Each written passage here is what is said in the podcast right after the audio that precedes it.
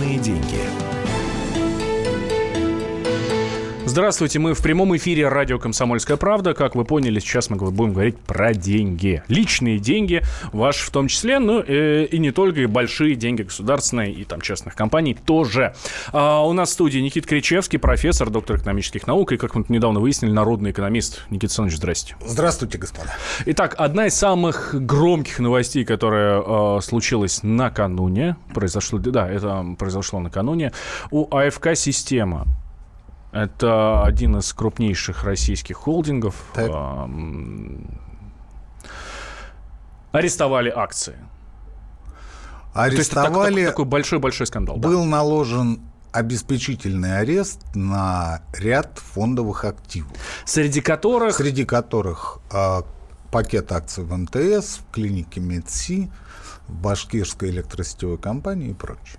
А, мы, а, мы это почувствуем, как обычный пользователь, но то, что вот у МТС арестовали там 30 с лишним, 31% акций, что теперь все, не будет работать? Это обеспечительный арест в рамках а, арбитражного рассмотрения иска Башнефти КФК-система на общую сумму в 171 миллиард рублей. При этом а, истерику, которую мы наблюдаем в последние часы, э, по аналогичную ей вспомнить весьма и весьма сложно. Почему? Потому что все ну, буквально как с цепи сорвались и считают, что Башнефть намерена чуть ли, уж извините, не отжать МТС у, за, у законного владельца под названием АФК-систем. На самом деле ситуация очень простая. А, а некоторое время назад был подан иск в арбитражный суд Башкирии по поводу а, взыскания сумм, которые были неправомерно присвоены АФК-система в период ее владения Башнефть. Ну, это долгая история, и там а, по дороге к возвращению в государственную казну потерялось очень, э, очень много активов, скажем так, вспомогательных угу. к основному бизнесу. Та же самая башкирская электросетевая компания, нефтесервисные установки, а, несколько предприятий, связанных э, с нефтепереработкой. Все они когда-то принадлежали Башнефти. Их искусно вывели, и плюс ко всему за счет дивидендов, за счет э, хитроумных бухгалтерских операций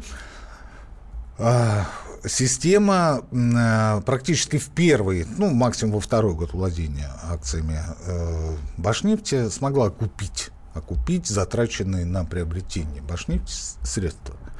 А после того, как э, в конце 2014 года арбитражный суд Москвы признал приобретение государственного пакета акций Башнефти незаконным. Акции вернулись в государственную собственность и, как вы знаете, в конце прошлого года были проданы Роснефти.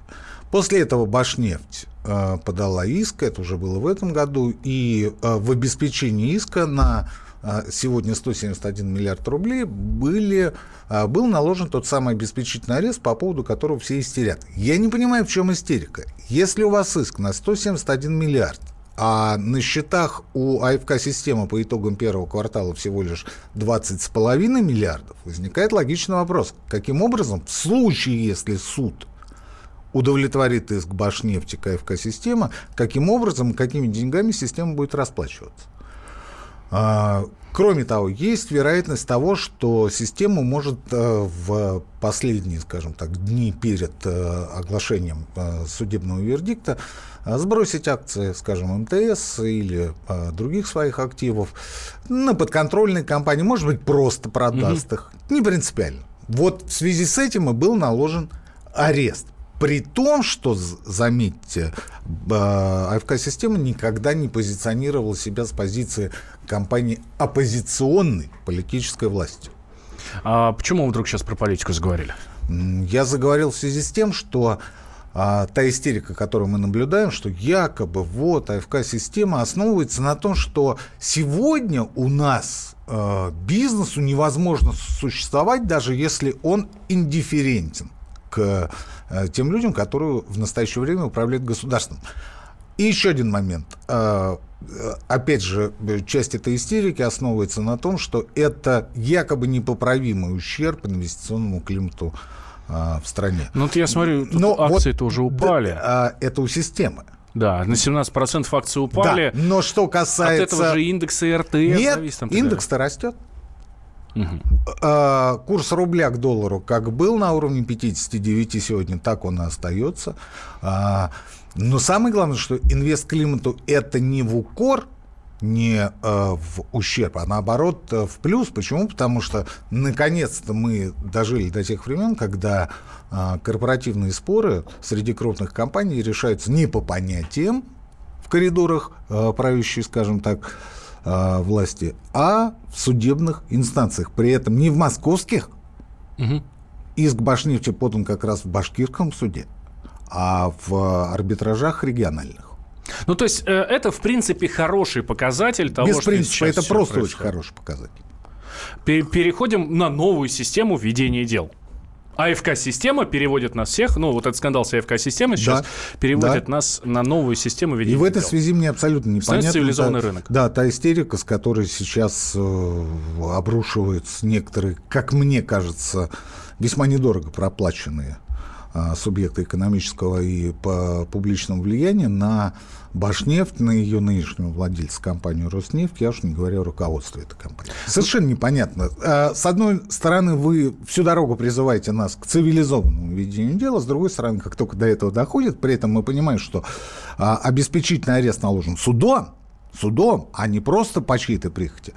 А как только мы переходим, как вы сказали, к цивилизованному ведению дел, тут же возникают недовольные, которые вчера призывали нас ровно к этому.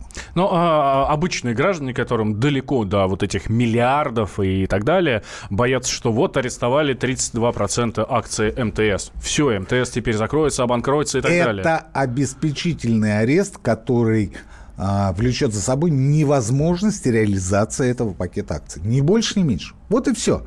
Э, система и все ее активы как работали, так и продолжают работать. И будут, конечно, работать. Беспокоиться не стоит, а стоит, наоборот, повторюсь еще раз, радоваться за то, что мы с вами а, наконец вступаем в эпоху цивилизованных бизнес-отношений. Ну, вот нам слушатели уже пишут. А, пишут, кстати, Вайбер и WhatsApp. Я напомню их э, номера. Плюс 7 967 200 ровно 9702. Это для ваших текстовых сообщений. А, для ваших звонков 8 800 200 ровно 9702. Итак, вот слушатель нам пишет, не подписавшийся, правда. Да. Уважаю мнение вашего собеседника. Вопрос, а как все-таки закончится это дело?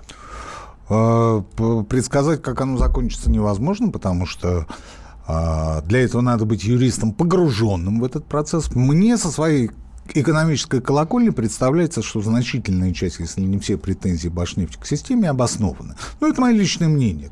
Как решит суд и на какую сумму в итоге выйдет суд в своем вердикте, а, покажет ближайшее время. Окей, дальше тогда идем по новостной повестке. Давайте, Интересная статья появилась э, в том же интернете, что, оказывается, Владимир Путин все-таки пойдет на выборы. Совсем скоро уже якобы об этом будет объявлено, и якобы для него уже пишут программу, и там есть даже некоторые тезисы. Вот основные акценты а, – это справедливость, уважение и доверие. Иными словами, наши с вами усилия, Валентин Андреевич, не прошли даром. Так. Не далее, как э, несколько недель назад, возможно, недели три, я сейчас точно не помню, мы с вами как раз и говорили о том, что... Это, кстати, было в, в день э, да. экономического форума, да. Да. Национальная идея России – это как раз справедливость. И угу. игнорировать справедливость как э, главный лейтмотив президентской кампании бессмысленно. Нас услышали. За что нам огромное спасибо. А вот что подразумевает эта справедливость, Валентин Андреевич, мы будем говорить после того, как После прервемся. как прервемся, да. И еще раз напоминаю, наши телефоны и вообще всевозможные координаты 8 800 200 ровно 9702. Это номер прямого эфира. Плюс 7 967 200 ровно 9702. Номер Вайбера и WhatsApp, куда вы можете писать свои сообщения. Я напомню, что у нас в гостях эм, Никит Кричевский, профессор, доктор экономических наук и э, народный, народный экономист. экономист России. Народный экономист России, да, как мы тут совсем недавно выяснили. Да, да. Я Валентин Алфимов. В общем, две минуты, две минуты, и мы продолжаем говорить на тему личных денег. Личные деньги. Весь этот мир – шахматы. Если только, конечно, это можно назвать миром. Это одна большая-пребольшая партия. И как бы мне хотелось, чтобы меня приняли в эту игру. Я даже согласна быть пешкой. Только бы меня взяли. Хотя, конечно, больше всего мне бы хотелось быть королевой. Льюис Кэрролл. Алиса в Зазеркалье. Пешки, которые рвутся в короли, и короли, которые притворяются пешками. Рокировки властей и геополитические размены. Об этом моя программа «Занимательная геополитика». Слушайте каждый четверг с 7 часов вечера по московскому времени. Ваша Галина Сапожникова.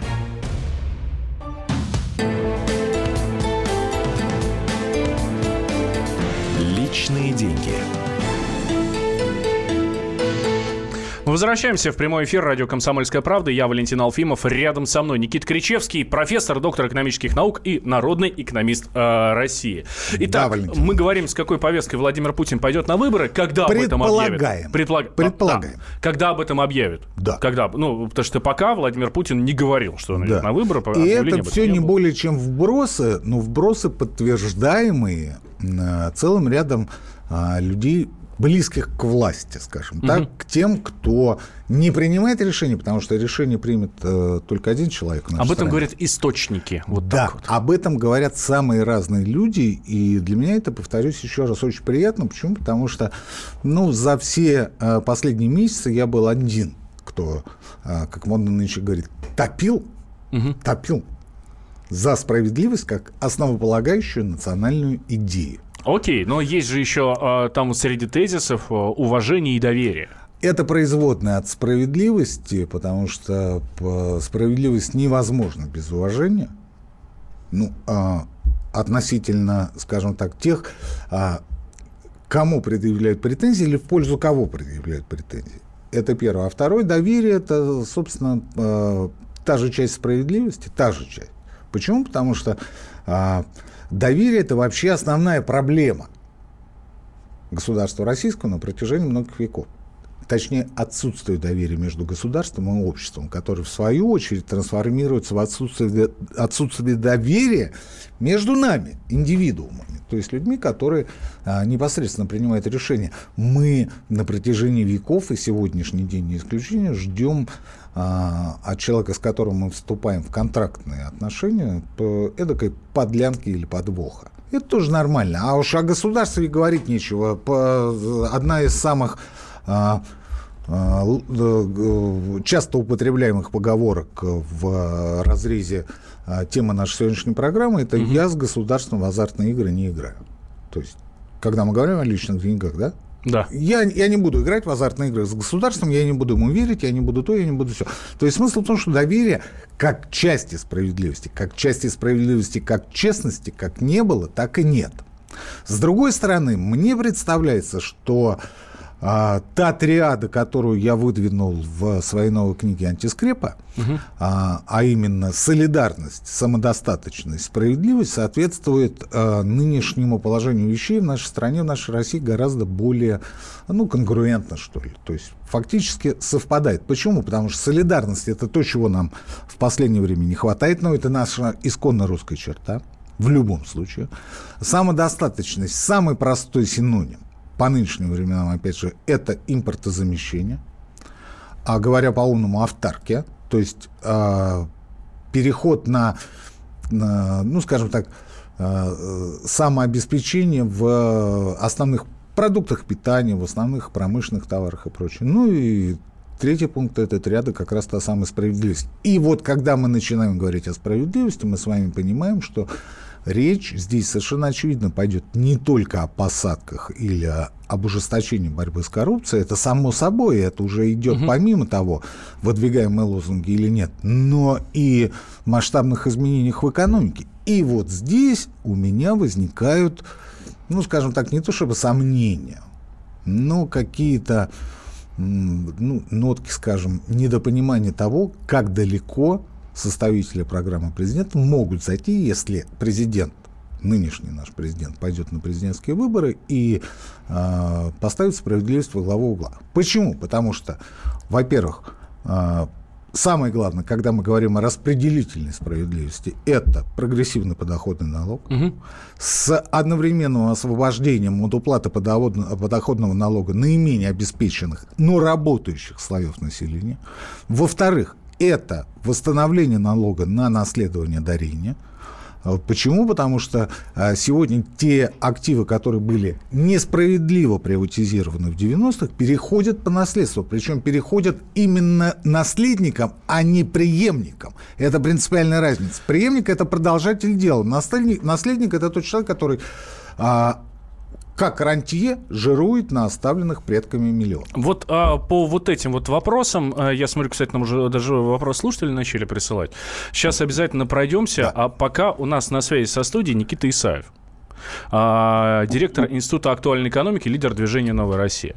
А, Никита Олегович, здравствуйте. Да, добрый день. А вот что касается вот этой вот повестки, с которой якобы Владимир Путин собирается идти на выборы. Я так понимаю, что вы не согласны с тем, что а, она актуальна и хороша? Ну, безусловно, она э, актуальна, не актуальна, она не хороша. А она хороша лишь только с точки зрения э, качества проведения спокойной и унылой избирательной кампании, примерно такой же, как и была предыдущая кампания в Государственной Думе в прошлом 2015 году. Видимо, э, у Кремля сейчас нет задачи повышать явку, как нам э, вещали об этом полгода назад, там, может быть, год назад, прошлой осенью, относительно там 70-70, э, планируем 7%, 70% голосования за э, кандидата от власти, ну, видимо, это будет э, нынешний президент Владимир Путин, ну и 70% явка. При подобных месседжах, конечно, этой явки не будет, потому что она не вызывает вообще ни к кому. Дело в том, что это попытка эксплуатации все тех же самых Э, принципов, которые у нас шли не только эти 25 лет блуждания, поиска национальной идеи, экономической идеи или политической конструкции, которая удовлетворяла бы современную Россию, но и, в принципе, то, что происходило на протяжении всего 20 века, чем это закончилось, мы это отлично понимаем. На мой взгляд, э, посылы должны быть совершенно иные, и Путин должен идти, так сказать, с неким новым видением, с образом будущего, с апеллированием к тем, кто будет новой страной, новой Россией, и именно с этим он должен выдвигаться. Потому что если э, так сказать, вот этот поход э, на четвертый президентский срок, тем более в компании э, унылых э, думских старцев, как их обзывают, которым вот вчера Геннадий Андреевич Зюганову 73 года исполнилось, Жириновскому 71 год в этом году, то, разумеется, это не привлечет никаких новых сторонников, не создаст дополнительной mm-hmm. легитимности этой кампании. Да, Спасибо большое, Никита Олегович. Никита Исаев был у нас а, на прямой связи со студией, директор Института актуальной экономики и лидер движения а, «Новая Россия». Ну вот, Никита Александрович, теперь же к вам обращаюсь, да, ну, ваш оппонент, да? Не, он мне не оппонент. Он не вот оппонент. Совершенно оппонент мнение, это да, человек, который высказывает, высказывает а, некий, а, ну, скажем так, а, не оппозиционный конструктив, но альтернативный конструктив. То есть человек, который говорит, это а, не совсем правильная а, позиция, не совсем правильный месседж, угу. а надо идти вот с этим. Но Никита Олегович ничего не приводит в качестве альтернативы, это первое. А второе, Никита Олегович это как раз воплощение а, исконно русской пословицы «сытый город, голодного не разумеет». Никита Олегович давно уже а, обеспечил а, себя материально, он может э, не работать и существовать на а, те доходы, которые приносят ему активы. Никита Олегович, человек, который закончил вуз и защитил кандидатскую по юриспруденции, так, Никита Олегович человек, который весьма и весьма известен, поэтому когда мы говорим, например, о молодежи, у которой над головой стеклянный потолок, который она не пробьет. Почему? Потому что социальные лифты сегодня у нас заторможены и вообще застопорены. Да? Мы должны подразумевать, что это как раз элемент тот самой справедливости, а именно реализации, как можно больше реализации э, того потенциала, тех возможностей молодого поколения, которые предоставляет им жизнь наше общество. Хорошо, вернемся к программам, а, про которые мы говорили, да. А, вот и слушатели нам пишут прям целый ряд вопросов, а, которые, ну, действительно могут претендовать на некую программу. Да. Так вот, э, сообщение с нашего слушателя. Некоторые известные экономисты при- представили свои программы. Есть ли такая программа у Кричевского или хотя бы какие-то тезисы и видения основных направлений?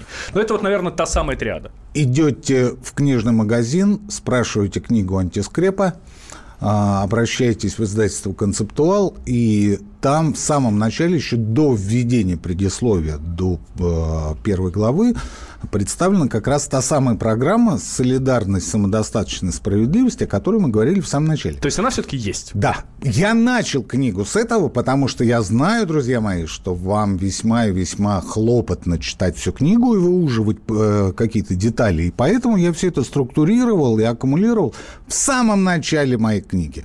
Приобретайте, посмотрите, много, много интересного именно о менталитете нашей страны, но никак не об инвестициях или Да. А, хорошо. об инвестиционном деловом климате. Еще один вопрос. Нужен ли России крепкий рубль? А, России нужен устойчивый рубль. При этом, а, то он, да, что синоним крепкого. При этом мы а, подразумеваем, что курс национальной валюты – это, пожалуй, один из немногих эффективных инструментов поддержания и усиления конкурентоспособности нашей страны на мировой арене. То, что происходило все последние месяцы и годы, э, свидетельствует, к сожалению, о том, что этот посыл по которому жила долгие годы китайская экономика, сегодня нашими центробанковскими товарищами и руководителями Минфина м, остается неуслышанным. А, гипертрофируем эт- эту идею. Ну вот э, после новостей буквально через 4 минуты никуда не переключайтесь. Никита Кричевский, профессор, доктор экономических наук и народный экономист России. У нас в студии я Валентин Алфимов. Личные деньги. Спокойно, спокойно. Народного адвоката Леонида Альшанского хватит на всех. Юридические консультации в прямом эфире. Слушайте и звоните по субботам с 16 часов по московскому времени.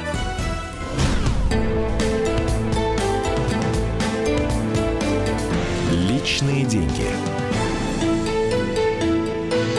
Итак, мы снова в прямом эфире радио «Комсомольская правда». Я Валентин Алфимов, рядом со мной Никит Кричевский, профессор, доктор экономических наук и народный экономист России. Вот, а мы тут про такую про условно программу а, заговорили. А, тут слушатели нам вдруг задают Да. вопрос. И вот а, прошлый вопрос был, нужен ли России крепкий рубль? И вот э, Никита Александрович говорит, что России нужен, ну, крепкий рубль стабильный. Стабильный. Стабильный, устойчивый рубль, но при этом совершенно не обязательно он должен быть крепкий в понимании высокого его курса. Вот а, гипертрофируем ситуацию, как я обещал. Да. А, если доллар будет завтра, ну не завтра, а там, Ну напр- да, например, на да. протяжении пяти лет Да. мы а, опустим доллар до 10 рублей. Да. А, что произойдет? Это плохо для нас? А, Для, бюджета, Стабильно, для, медленно, бюджета, аккуратно. для бюджета, для государства это смерть. Почему? Потому что на государстве лежит масса социальных обязательств, которые будет просто нечем платить. А, Хорошо, а наоборот, а, поднимаем его до 120.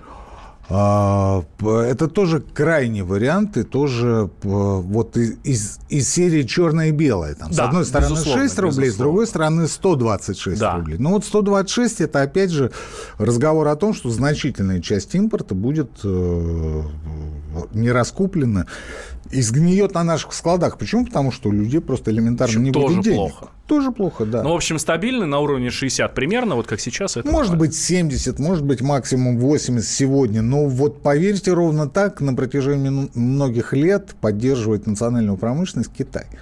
Причем девальвирует директивно. Директивно, объявляя о том, что тогда-то, тогда-то, тогда-то юань будет стоить столько-то. Вот и все. У нас же, к сожалению, я вынужден констатировать то, что э, значительная часть, э, скажем так, теневых фондовых инвесторов занимается спекуляциями. На российском валютном рынке, на российском финансовом, фондовом рынке.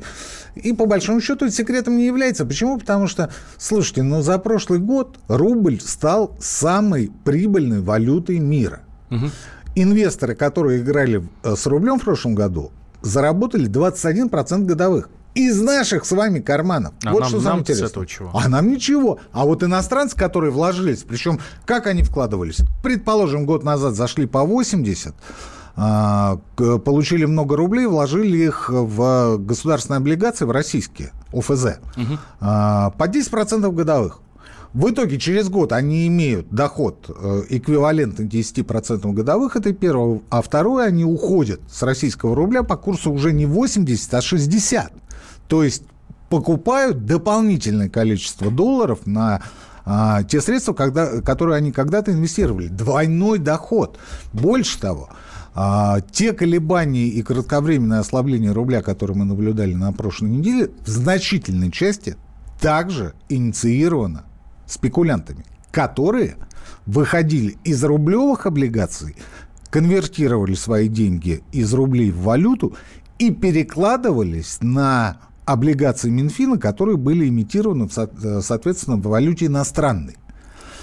И сегодня, посмотрите, уже второй день тяжело благодать, все уже забыли о том, что у нас когда-то были локальные валютные ну, потрясения. скорее всего, в ближайшее время будет также стабильно. Да, Просто абсолютно. пока спекулянты снова не проснутся и не да, захотят. Да, да.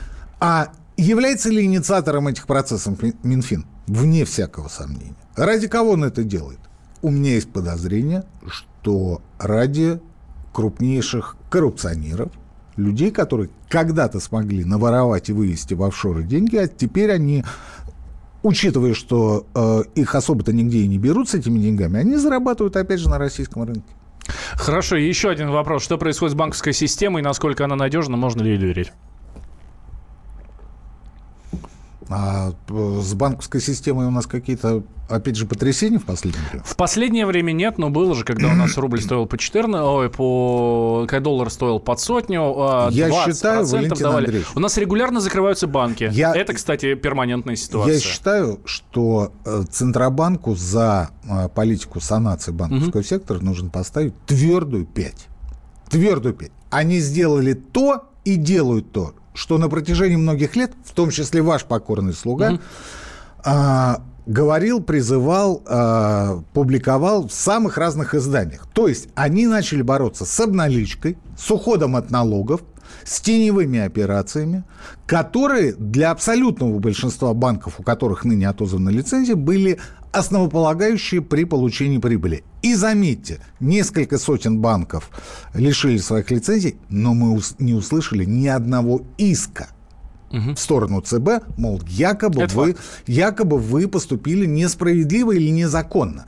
Со своей стороны, я, как этатист, то есть сторонник активного участия государства в экономической жизни общества, а, был, остаюсь и в будущем останусь а, сторонником и э, практическим клиентом э, банков государственных. Почему? Потому что ну, мы исторически патерналистско настроенное общество, люди, которые понимают, что там, где государство, там стабильность, там спокойствие, там э, защита от э, потенциальных рисков, э, кои свойственны негосударственной банковской системе. Это мое мнение.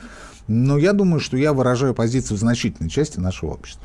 Еще вопрос. Надо ли повышать пенсионный возраст? Сыпется, сыпется к нам Вайбер и WhatsApp. Да, да, да, да, да, да, да. Много раз мы с вами говорили, повторим еще раз, Валентин Андреевич. А, к сожалению, повышение, не, повышение, повышение пенсионного возраста, как и сам пенсионный возраст, угу. понятие не бюджетное, а медико-социальное.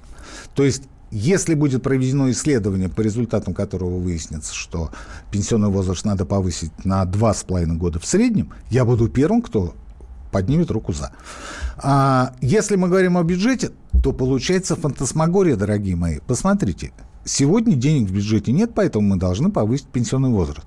По этой логике, если через год, например, нефтяные цены будут 200 долларов за баррель, мы снизим пенсионный возраст лет эдак до 40, да, 40 а может даже и 35. У нас много денег, давайте воспользуемся, давайте дадим людям возможность наслаждаться жизнью. Так, вот ровно такая логика сегодня у тех, кто педалирует вопрос повышения пенсионного возраста. И а, вот еще вопрос. Мы об этом в самом начале говорили. Нужна ли прогрессивная шкала? А вот мы говорили в самом начале, когда говорили про справедливость и так далее. Нужна ли она? Потому что многие, а, скажем так, одни говорят, что нет, Ни в коем случае, потому что будут уходить в тень. А, Пусть попробуют. Соответственно, те, кто сейчас получает белую зарплату, а, а в другие тени говорят, это значит э, вернуться к обналичке? конечно, К- К конечно, обналичке, да? конечно. За, э, из, э, через какие банки они это будут делать? Ну, ну, Банков-то нету, ребятки. да ладно, А- ну есть банки, которые это делают, 6% сейчас обналичка. 6%. Валентин Андреевич, после эфира вы мне дадите на водочку, я воспользуюсь, потому что 6% т- таких цен давно уже нет. Ну, не суть. А, Я вижу в вашем вопросе а, скрытое завуалирование, завуалированное возражение а, на предмет того, что в кризис налоги повышать нельзя. И я вас адресую к временам Великой депрессии Фрэнка Делана Рузвельта, когда он повысил максимальную ставку прогрессивного подоходного налога до 77%, э, до 63 в первый срок, до 77 во второй срок. Максимальная ставка прогрессивного подоходного налога, кстати говоря, в США была 94%. Когда он а, увеличил налоги на корпорации, когда он увеличил прогрессивный налог на наследование дарения. Почему? Потому что, ну, вот а, Нобелевский лауреат Пол Кругман считает, что это было сделано для того, чтобы а, создать средний класс США. Я с ним не согласен. Категорически не согласен, потому что Рузвельт шел по пути возрождения а, мечты или дороги как раз к справедливости. То есть тогда, когда а значительная часть американского населения, которое, к сожалению, не имеет миллионов, тем не менее обеспечена сносной работой, сносным питанием и сносными заработками, которые перераспределяются, в свою очередь, э, со стороны тех, кто, а, ну, скажем так, заработал не всегда законными путями, как это происходит сегодня в России, происходило, точнее, в 90-х годах.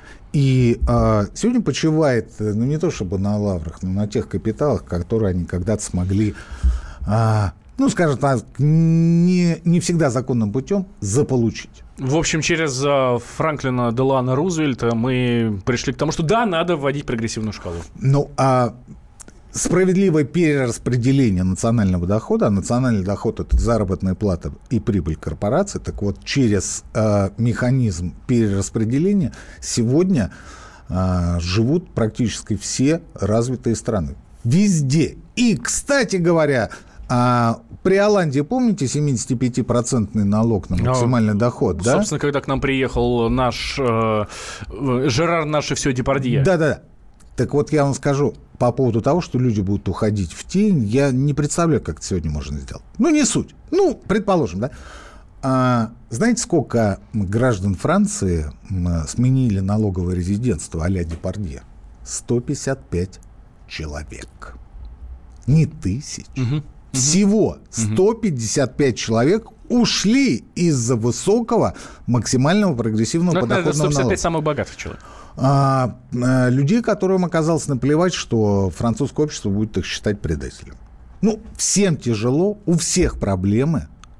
Все работают ради процветания собственной страны, и вдруг ты такой умный, уходишь там в Россию, в Бельгию, в Люксембург, да куда угодно. Ну и с катертью дорога. Но ты не обижайся, если мы будем смотреть на тебя потом с опаской. А, еще одна новость, которую хочется обсудить. Правда, у нас буквально минута. Депутаты Госдумы хотят ужесточить на- наказание за взятки. Сейчас э, даешь взятку 2 года, а получаешь взятку 3 года. Хотят сделать по 4 года всем. А какой вред наносит экономике страны коррупции? Как с ней боро- бороться? Нам надо ответить за 40 секунд. А мы с вами не ответим ни за 40 мин- секунд, ни за 2 часа. Потому что, с одной стороны, это всем известно, а с другой стороны, постоянно возникают все новые и новые прецеденты а, производства коррупционных отношений и того торможения, которое оказывает коррупция на развитие, не на экономический рост, на развитие нашего общества. Потому что экономический рост – это часть развития, часть Ну, я думаю, что мы тогда вернемся еще к этой теме. Да, а, Никита Кричевский, доктор экономических наук, профессор, народный экономист России, был у нас в студии. Я, Валентин Алфимов. Говорили мы а, о личных деньгах. Ну, собственно, программа у нас так называется. Слушайте нас на радио «Комсомольская правда» каждый день в час дня. Личные деньги. Мигранты и коренные жители. Исконно русское и пришлое. Культурные конфликты и столкновения менталитетов. Пресловутый НАЦ-вопрос встает между нами все чаще и острее. Ставим его ребром на радио «Комсомольская правда». Программу «Национальный вопрос» слушайте каждую пятницу после 7 вечера по московскому времени.